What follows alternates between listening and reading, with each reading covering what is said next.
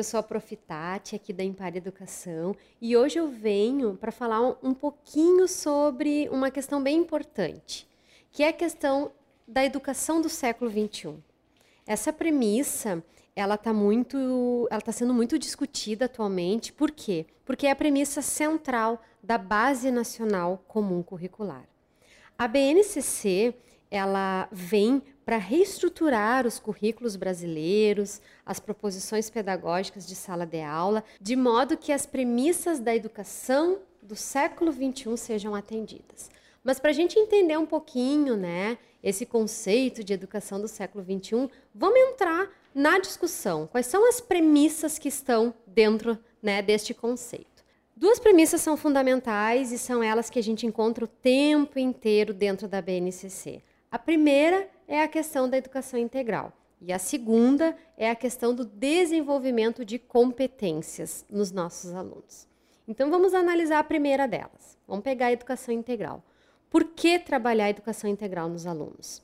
Porque, como nós sabemos, a partir é, do relatório Jacques Delors, que foi um documento muito importante no viés internacional, é, nós precisamos considerar que trabalhando integralmente o sujeito, nós vamos estar preparando pessoas mais de acordo com as demandas que a sociedade atual requer.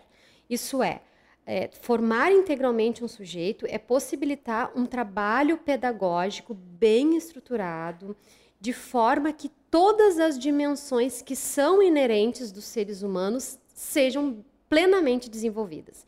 E quando a gente fala em educação integral, a gente precisa ter muito em mente que o integral é o todo. E esse todo requer propostas pedagógicas desafiantes em sala de aula que despertem essa multidimensionalidade de modo pleno.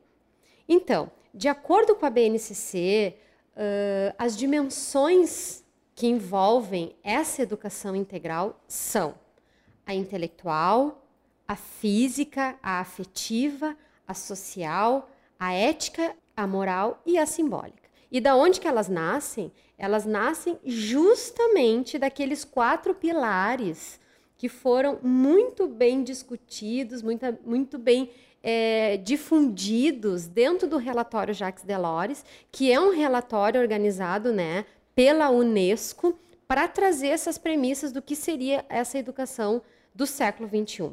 E lá no relatório, uh, a gente encontra, então, essa, esses pilares que são denominados de quatro aprendizagens. Quatro aprendizagens que fomentam a formação de um ser humano mais preparado. Que é o quê? O aprender a ser, o aprender a conviver, o aprender a conhecer e o aprender a fazer. Então, quando a gente analisa a questão da educação integral, nós precisamos ter em mente que é um conceito fundamental, é uma premissa muito importante e que ela não pode ficar de fora dos currículos e das práticas pedagógicas de sala de aula. Agora vamos analisar a segunda premissa que está dentro desse, desse grande conceito de educação uh, do século XXI. A questão das competências. Nós sabemos e, e, podemos verificar isso muito fortemente que as avaliações nacionais que hoje nós temos, elas estão todas estruturadas tendo em vista avaliar competências cognitivas e competências socioemocionais dos nossos alunos. Todavia, os currículos e as práticas que acontecem nas escolas não dialogam com aquilo que os alunos são avaliados nessas avaliações nacionais. Então, as competências precisam ser plenamente estruturadas e propositalmente trabalhadas nas práticas pedagógicas de sala dela. E aí nós estamos falando do quê? Nós estamos falando de competências cognitivas e de competências socioemocionais. E quando eu trabalho no viés de competência, eu, já, eu estou automaticamente trabalhando no viés de educação integral. Então, vamos pensar o seguinte: o que, que seria né, uh, um aluno competente? Seria aquele aluno que tem a capacidade de mobilizar, de articular e de colocar em prática conhecimentos, valores, atitudes e habilidades, né? Seja no aspecto cognitivo, como no aspecto socioemocional e preferencialmente na interrelação dos dois. Por quê? Porque ser competente no aspecto cognitivo implica aquele sujeito que sabe interpretar, refletir, raciocinar, pensar abstratamente, assimilar ideias complexas, resolver problemas e que saiba generalizar aprendizados. Já um aluno competente no aspecto socioemocional é aquele que sabe, por exemplo, se relacionar com os outros e consigo mesmo, compreender e gerir emoções, estabelecer e atingir objetivos, tomar decisões autônomas e responsáveis e que saiba enfrentar situações adversas de maneira criativa e construtiva. Então, eh, eu gostaria muito de reforçar, e a gente pode observar isso em várias pesquisas que já existem, que o, o conjunto de competências cognitivas com competências socioemocionais, quando muito bem trabalhadas nos alunos, levam a índices de qualidade em educação muito mais elevados.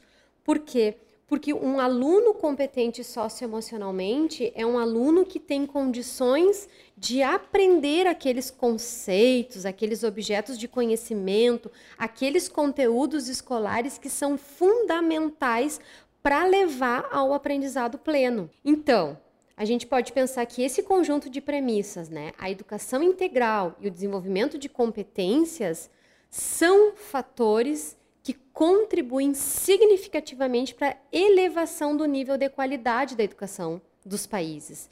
Por quê? Porque eles elevam o IDEB da, das escolas brasileiras, por exemplo, né, o IDEB nacional, nos colocando em rankings mais favoráveis nesse sentido. E por fim, então, é, a gente pode concluir que hum, é urgente, a escola precisa promover proposições pedagógicas que fomentem a educação integral dos alunos, de modo que esses consolidem essas habilidades, essas competências que os tornem sujeitos mais preparados para enfrentar os desafios, sejam eles profissionais, políticos e acadêmicos da sociedade do século XXI. Isso tudo é educação para o século XXI. Eu agradeço a atenção, espero ter contribuído. E caso você tenha alguma dúvida ou algum comentário a fazer, você pode nos contatar via o Messenger na nossa página no Facebook. Ali você encontra um botão enviar mensagem. Ou ainda pode nos contatar através do e-mail contato@empare.com.br ou, se preferir, através do nosso site www.impare.com.br. Tchau!